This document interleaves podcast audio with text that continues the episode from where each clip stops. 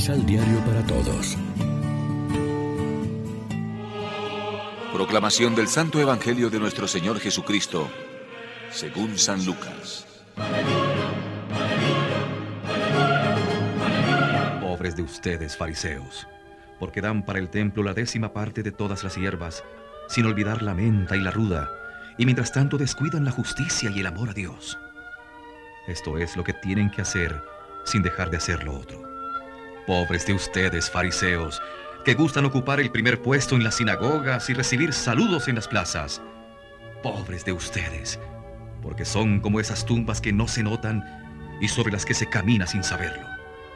Un maestro de la ley tomó entonces la palabra y dijo, Maestro, al hablar así nos ofendes también a nosotros.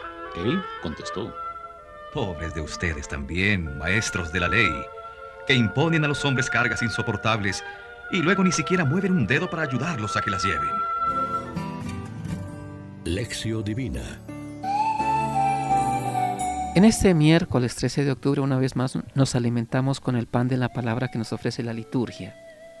Hoy escuchamos tres acusaciones muy duras de Jesús contra los fariseos y una contra los juristas o doctores de la ley pagan los diezmos hasta de las verduras más baratas. Lo de pagar la décima parte de las ganancias era muy común en las varias culturas, pero luego descuidan lo principal, el derecho y el amor de Dios. Segundo, les encantan los asientos de honor. Tercero, son como tumbas sin señal. Por fuera todo parece limpio y por dentro solo hay la corrupción de la muerte.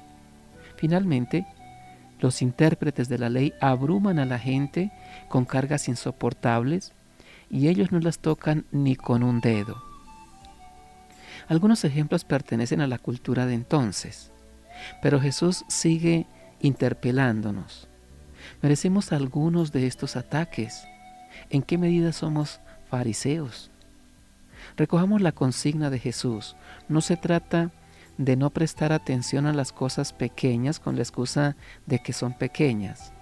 Lo que nos dice él es, esto habría que practicar, lo importante, lo fundamental, sin descuidar aquello, es decir, las normas pequeñas. No invita a descuidar los detalles, sino a asegurar con mayor interés todavía las cosas que merecen más la pena. Si de alguna manera somos doctores de la ley porque enseñamos catequesis o educamos o predicamos, pensemos un momento si merecemos la queja de Jesús. Imponemos interpretaciones del Evangelio que son demasiado exigentes, cargas insoportables. Ya es exigente de por sí la fe cristiana, pero no tenemos por qué añadirle nosotros cargas todavía más pesadas. Jesús se puso como modelo de lo contrario. Vengan a mí todos los que están fatigados y sobrecargados, porque mi yugo es suave y mi carga ligera. Además podemos caer en el error de ser exigentes con los demás y permisivos con nosotros mismos. Reflexionemos.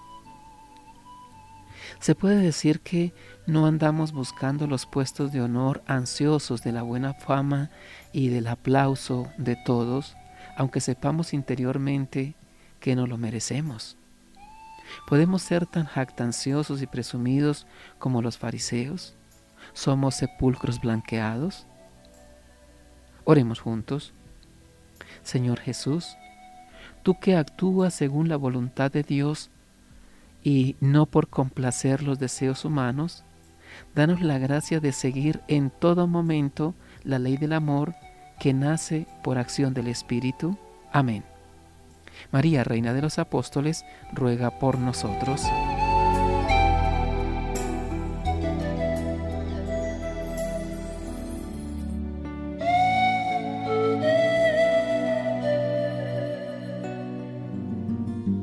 Complementa los ocho pasos de la Alexio Divina adquiriendo el emisal Pan de la Palabra en Librería San Pablo o distribuidores. Más información www.sanpablo.co